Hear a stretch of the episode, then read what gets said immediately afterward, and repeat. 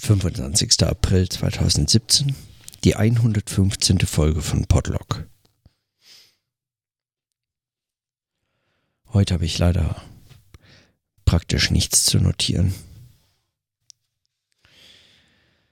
Ich habe mich zwar an das, äh, also mit dem Buch Philosophie und Aktualität von Alain Badiou und Slavoj Žižek, ein Streitgespräch im Passagenverlag erschienen, beschäftigt, das ich rezensieren soll, auch wenn es eigentlich das erste Mal 2005 veröffentlicht wurde. Also es ist schon, sagen wir mal, eine geraume Weile her. Warum es überhaupt noch zur, zur Rezension steht, ist mir nicht ganz klar, aber ja, und auch die zweite durchgesehene Auflage, die ich hier erhalten habe, ist von 2012, also na gut, aber ich ähm, rezensiere das trotzdem gerne, weil damit habe ich es zumindest umsonst bekommen.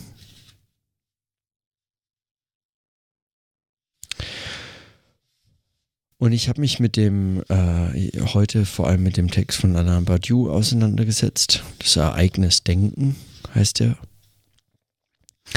Und da geht es ihm zunächst um die Frage, was eigentlich Philosophie unterscheidet von, von anderem Engagement. Er fragt sich also, was heißt philosophisches Engagement? Es geht ja um die in der Aufgabenstellung sozusagen oder in, der, in, in dem Thema dieser, das war eine Veranstaltung 2004 in Wien. Es ging also um die Frage, was ähm, eigentlich die Rolle der Philosophen, der Philosophen Sie schreiben hier immer von den Philosophen, auch wenn es im Englischen ja immer beide Geschlechter betrifft, aber egal, im Deutschen. Sie haben es jetzt mal mit Philosophen übersetzt. Warum, was eigentlich der Beitrag von Philosophen zu, zur Gesellschaft ist, sein kann. Und den Anfang von, äh, von Badius Vortrag finde ich eigentlich sehr sympathisch. Er beginnt nämlich damit äh, zu sagen, dass, äh, dass man wegkommen muss von dem Irrglauben, dass äh, Philosophen zu allem was sagen können. Philosophen haben überhaupt nicht zu allem was zu sagen. Also außer vielleicht so Fernsehphilosophen. Ja. Peter Sloterdijk und so. Ja, oder Richard David Precht. Auch wenn dem viel Unrecht getan wird und so. Aber egal. Hat dann trotzdem zu allem was zu sagen. Also, oder diese öffentlichen Intellektuellen, bei denen dann die Bauchbinde Philosoph äh, auf dem Bildschirm zu sehen ist.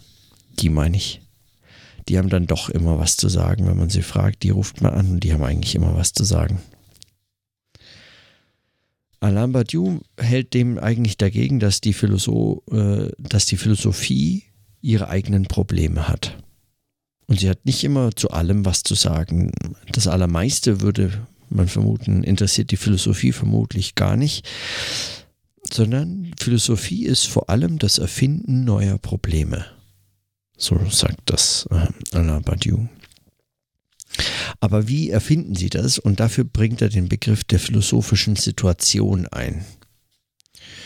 Und was das heißt, das erklärt er an drei verschiedenen Beispielen, um drei verschiedene Aspekte von philosophischen Situationen rauszuarbeiten. Ähm, ohne auf die Beispiele einzugehen, weil die sind äh, wirklich als Beispiele schon äh, nur mehr oder weniger brauchbar, aber äh, also diese, diese Thesen, ähm, was eine philosophische Situation ausmacht, äh, nochmal genauer zu beschreiben. Es geht bei ihm, bei philosophischen Situationen,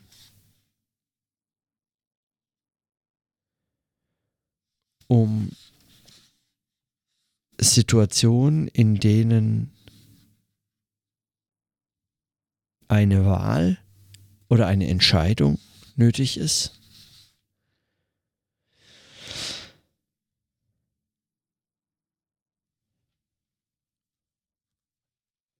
Und es sei in letzter Instanz mit Althusser, so sagt er, die Wahl zwischen dem Betroffenen und dem Unbeteiligten.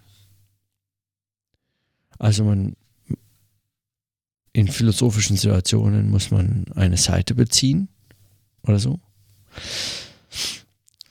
Philosophische Situationen haben aber auch eine Distanz, in dem Fall zwischen dem Gedanken und der Macht, zwischen der Wahrheit und dem Staat zu verdeutlichen. Es geht ja um die Frage nach der, dem politischen Engagement und der Bedeutung der Philosophie.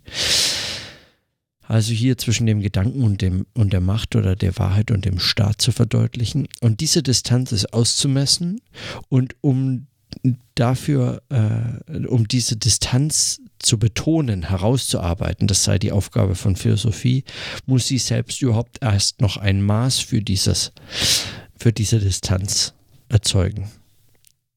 Und zuletzt gilt es, sind philosophische Situationen, Situationen, die die eine Ausnahme sind, ein Ereignis. Ausnahme und Ereignis lese ich hier als eigentlich als eine als ein, sozusagen eine extreme Widersprüchlichkeit. Er schreibt hier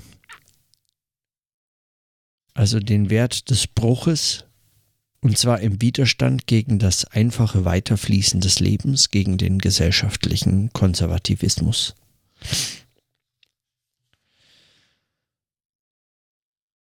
Und Philosophie wäre nun also eigentlich diese Verbindung der Wahl des Problems der Distanz und des Problems der Ausnahme oder des Ereignisses. Oder eben dieses Widerspruchs.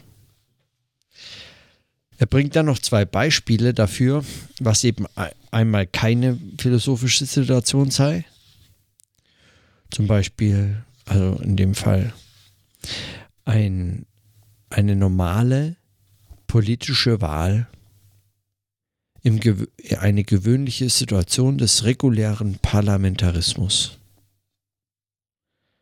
das sei keine philosophische Situation, weil hier gibt es zwar gegenseitig, äh, also gegen also Positionen, Gegensätze wie Regierung und Opposition und so, aber die sind ähm, die sind kommensurabel, die sind eigentlich sich sehr nah, da ist gar keine wirkliche Distanz zu beobachten. Äh,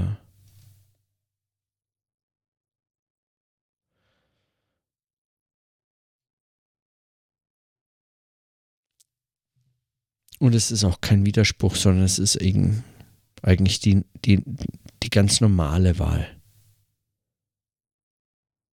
Das, hier heißt es, das Problem der parlamentarischen Wahl ist für den Philosophen nichts weiter als eine Meinungsfrage. Das heißt, sie hat nichts mit Inkommensurabilität zu tun, mit radikaler Wahl, mit Distanz und Ausnahme.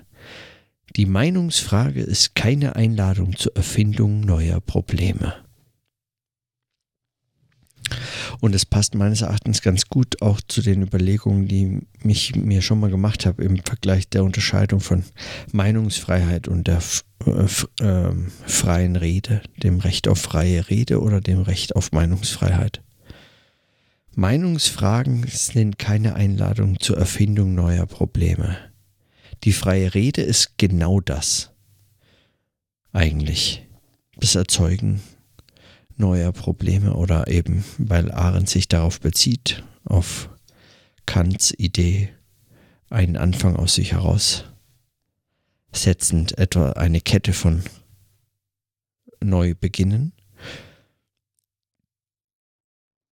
Dieses kann man auch als Erfinden neuer Probleme bezeichnen oder damit in Verbindung bringen. Und das war für diese, für die Konzeption der politischen Rede beispielsweise bei Arendt entscheidend und ähm, der freien Rede. Und man könnte hier eigentlich so eine Verbindung ziehen zwischen eben dem politischen Engagement und dem philosophischen nach Badiou. Ein positives Beispiel, also eines, das eine philosophische Situation sei und dann wird es wirklich äh, schwer kon konstruiert, da wollte er scheinbar einfach noch was zum Irakkrieg sagen, ist der Einmarsch der amerikanischen äh, Truppen in den Irak und das der Notwendigkeit, dass man sich als Philosoph da einmischt. Also da wird es wirklich schräg.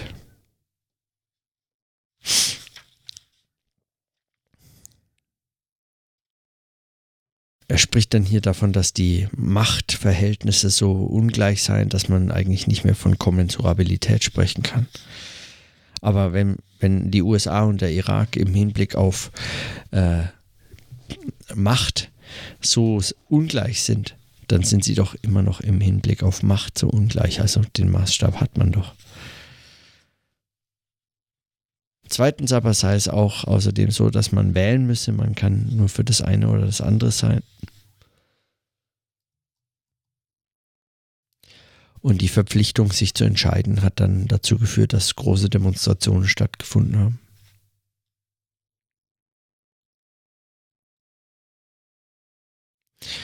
Und drittens entstünde darin eine Distanz zur Macht, die eben genau als in diesen äh, Demonstrationen und dem Ausmaß der Demonstrationen deutlich würde. Also da ist es dann nur noch arg konstruiert. Ich finde das extrem unplausibel als Beispiel sowieso und es zeigt meines Erachtens nichts. Aber was ich noch interessant finde, ist, wenn er dann sagt, die Politik zielt auf die Veränderung von Situationen, in denen es um bestimmte Gruppen geht. Die Philosophie erfindet Probleme, die alle Welt betreffen. Und dieses Erfinden von philosophischen Problemen ist eine vollkommen andere Methode und eine vollkommen andere Form des Urteils als der politische Aktivismus. In dem nächsten großen Teil seiner, äh, seines Vortrags geht er dann auf die Idee der Universalität ein. Er sagt nämlich, philosophische Probleme sind, äh, haben immer den Charakter der Universalität. Also das Thema des philosophischen Engagements muss er um eine Theorie der Universalität ergänzen. Engagiert sich doch der Philosoph in der paradoxalen Situation im Namen universeller Prinzipien. Was genau aber ist diese Universalität? Er wird es dann in acht Thesen vorbringen.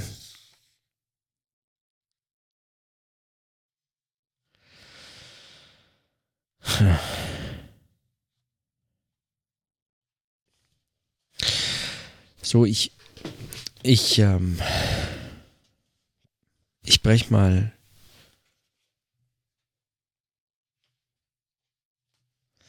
an der Stelle diese Diskussion dieses Vortrags ab, weil ähm, beziehungsweise die, äh, die genauer am Text entlang äh, gehende Diskussion dieses Vortrags ab, weil mir an der Stelle schon nicht ganz klar war,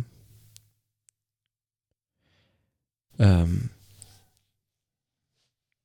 mir scheint es sehr konstruiert auf bestimmte Dreiheiten, Zahlen, Thesen, äh, so in so Muster und Schematismen gebracht werden zu wollen.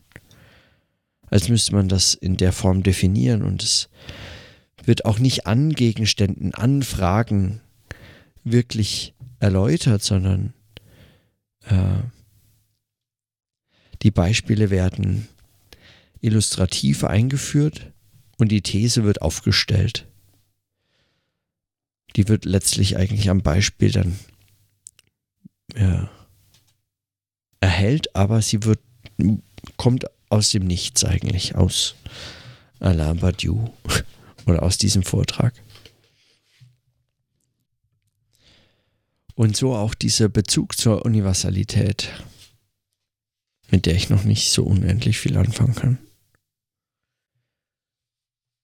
Was mich für meinen Podlog dann noch viel mehr interessiert hat, aber das betrifft leider nur den Anfang.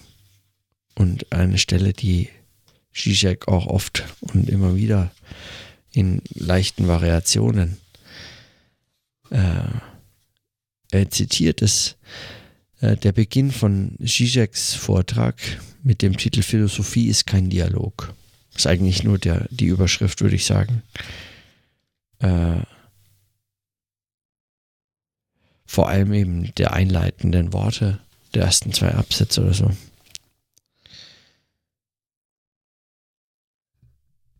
Die deutsche Übersetzung klingt äh, immer sehr viel weniger nach Zizek, aber egal.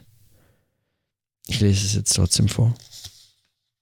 Also Philosophie ist kein Dialog.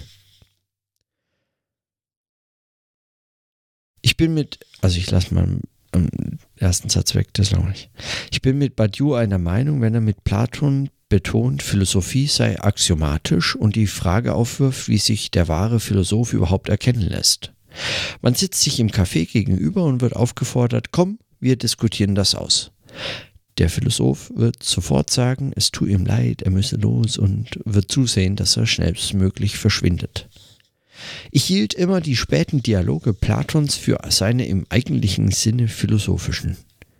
In ihnen spricht eine Person fast ununterbrochen. Die Einwürfe der anderen, im Sophisten zum Beispiel, würden kaum eine halbe Seite füllen. Sie lauten etwa Du hast recht, ganz offenbar, so sei es. Und wieso auch nicht? Philosophie ist kein Dialog. Man nenne mir auch nur ein einziges Beispiel eines erfolgreichen philosophischen Dialogs, der nicht ein fürchterliches Missverständnis war. Das gilt selbst für die prominentesten Fälle. Aristoteles hat Platon nicht richtig verstanden, Hegel, dem das vielleicht gefallen hätte, hat selbstverständlich Kant nicht richtig verstanden und krasser noch hat Marx, dem es vielleicht nicht darauf ankam, Hegel missverstanden. Und Heidegger hat im Grunde genommen alle in allem missverstanden. Kein Dialog also. Aber gehen wir weiter.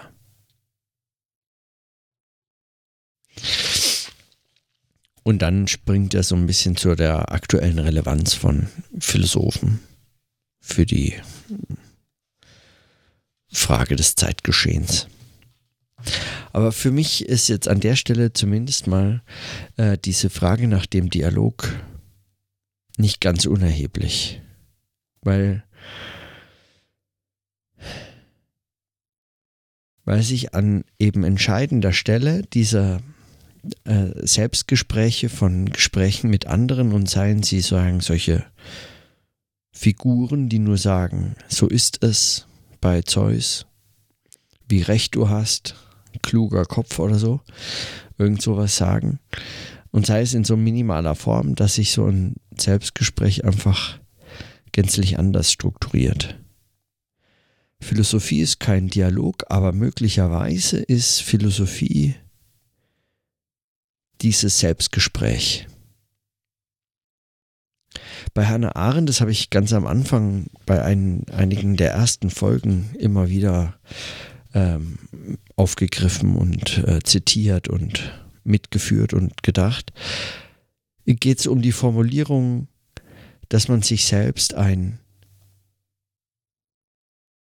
also diese mit sich selbst nicht übereinstimmenden, nur in dieser Form des Selbstgesprächs und mit, mit sich selbst sprechen können, kann man sich ein Fremder und zugleich ein Freund sein und darin nur die Voraussetzung finden, um überhaupt jemanden ein Freund zu sein. Also dieses Selbstgespräch als ein mit sich selbst nicht übereinstimmendes, ein Erleben, dass man mit sich selbst nicht übereinstimmt. Diese Form ist äh, wesentlich für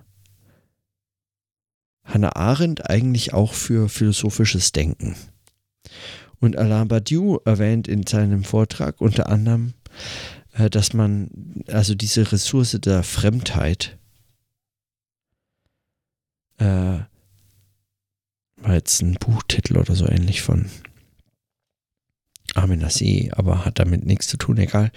Aber dass man diese Fremdheit, ähm, dass das ein wesentliches Merkmal philosophischen Denkens sei, ist eigentlich, dass sie mit dieser Fremdheit beginnt. Ich glaube, er zitiert auch noch irgendwo Lacan, wenn er Ja, er sagt, wir nennen das Subjekt Denken, also weil seine erste These lautet, das Grundelement des Universellen ist das Denken. Und wir nennen das Subjekt Denken, insofern es in einem Prozess entsteht, der die Gesamtheit des vorhandenen Wissens durchbricht. Oder wie Lacan sagt, insofern es in der Perforation des Wissens entsteht. Oder, was ich nämlich auch schon mal äh, vor, vor langen, vor vielen, vielen Folgen zitiert habe. Ich weiß nicht, ob ich es wörtlich zusammenbekomme, aber Emile Turan hat in einem Aphorismus formuliert, ähm, irgendwie alle Erkenntnis beginnt mit einer unmerklichen Verletzung des Geistes.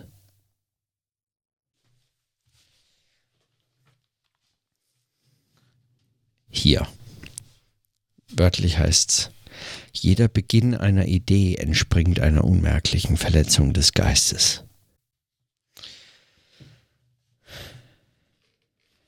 Diese Frage nach der Verletzung, nach diesem, nach der Perforation des Wissens.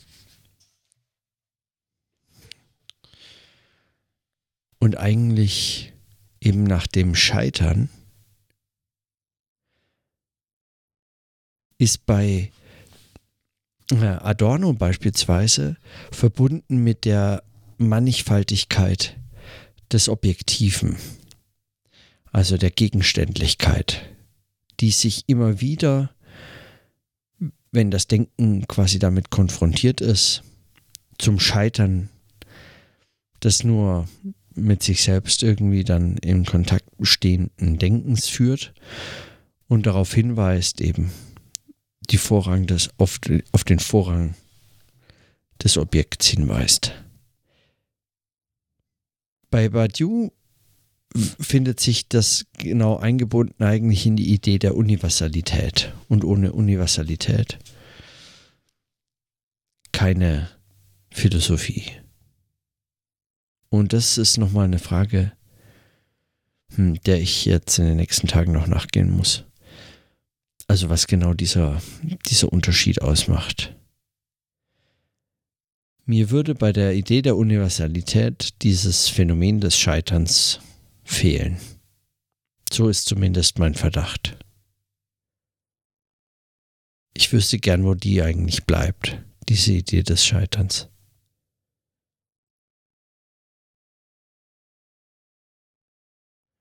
Vor allem, wenn er sie schon mit der Perforation des Wissens eigentlich eingeführt hatte.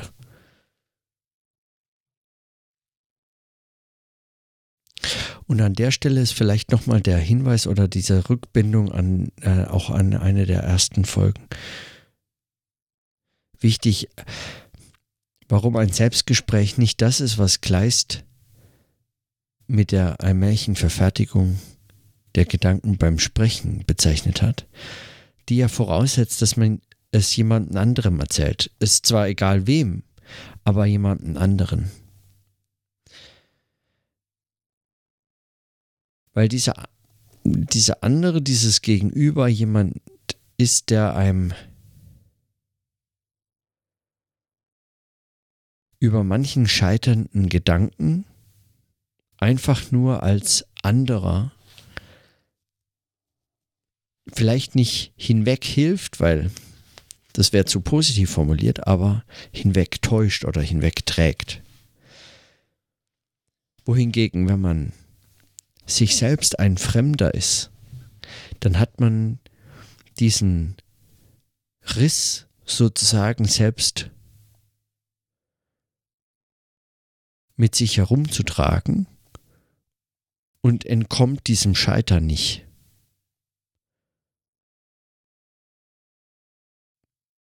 Das Scheitern ist in der Selbstgesprächssituation eigentlich eingebaut.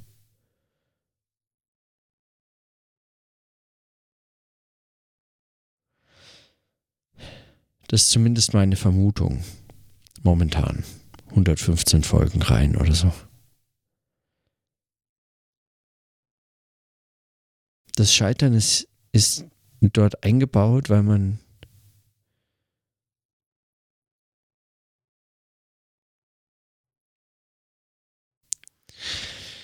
Ja, warum eigentlich? Ich weiß es auch nicht. Das weiß ich nicht. Vielleicht, weil man in eine Kommunikationsform packt, was der Kommunikation eigentlich als Idee schon widerspricht, nämlich, dass man die Gedanken ja bereits kennt. So sollte man meinen. Also weiß, was der andere, der man selbst ist, dabei wirklich verstanden hat. Und doch darüber, dass man es in so eine Kommunikationsform äh, bringt, springt man sich sozusagen, sp sprengt man sich sozusagen, sprengt man sich sozusagen in eine Distanz. Hm. Und in der tritt das Scheitern wieder auf. Das Scheitern von Erzählungen, das Scheitern von Begriffen und vor allem eben von Begriffen, weil sie. Ja, also ich würde sagen, das kann man ganz dialektisch und dekonstruktivistisch lesen. Hm, da muss ich auch noch, da fehlt mir auch noch was. Muss ich auch noch weiter, das muss ich noch genauer fassen. bemerke, wie meine Augen zufallen. Scheitern hat manchmal auch ganz handfeste Rahmenbedingungen. Aber ich mag das in den Momenten, in denen meine Augen so zufallen oder so schwer werden, habe ich den Eindruck, kommen manchmal die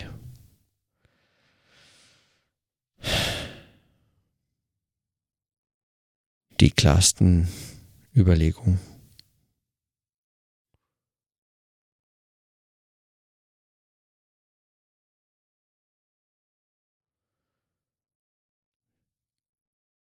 Wo stand es alles mit diesem ganzen Zwielicht-Überlegung? Philosophie im Zwielicht, am Abend. Auch Hegels Eule fliegt ja erst am Abend.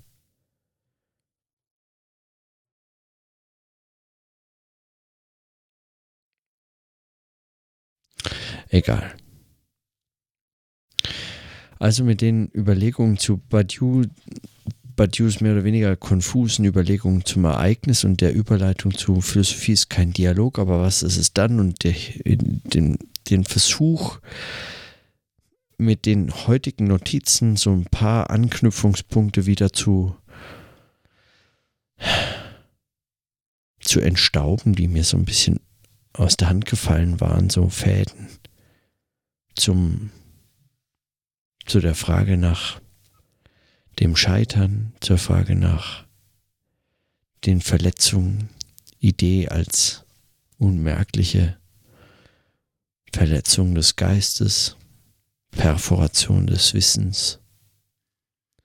Dieses Denken als ein, als ein scheiterndes Denken und Selbstgespräche als eine Form dieses Denkens.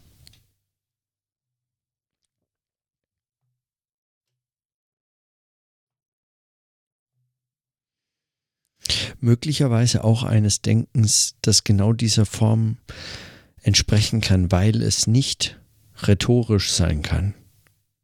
Weil man sich im Selbstgespräch nicht einfach so trickreich mit schönen Worten so einfach überlistet, weil man sich selbst eben sehr viel transparenter ist beispielsweise.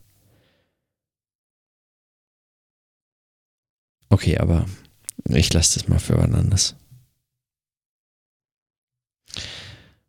Und schließe für heute. In diesem Sinne, dann bis morgen.